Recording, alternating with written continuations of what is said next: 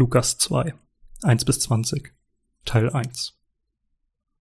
Es geschah aber in jenen Tagen, dass Kaiser Augustus den Befehl erließ, den ganzen Erdkreis in Steuerlisten einzutragen.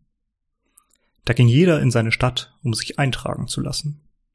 Er wollte sich eintragen lassen mit Maria, seiner Verlobten, die ein Kind erwartete. Sie wickelte ihn in Windeln und legte ihn in eine Krippe, weil in der Herberge kein Platz für sie war.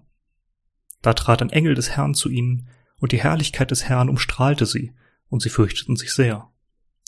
Und das soll euch als Zeichen dienen. Ihr werdet ein Kind finden, das, in Windeln gewickelt, in einer Krippe liegt.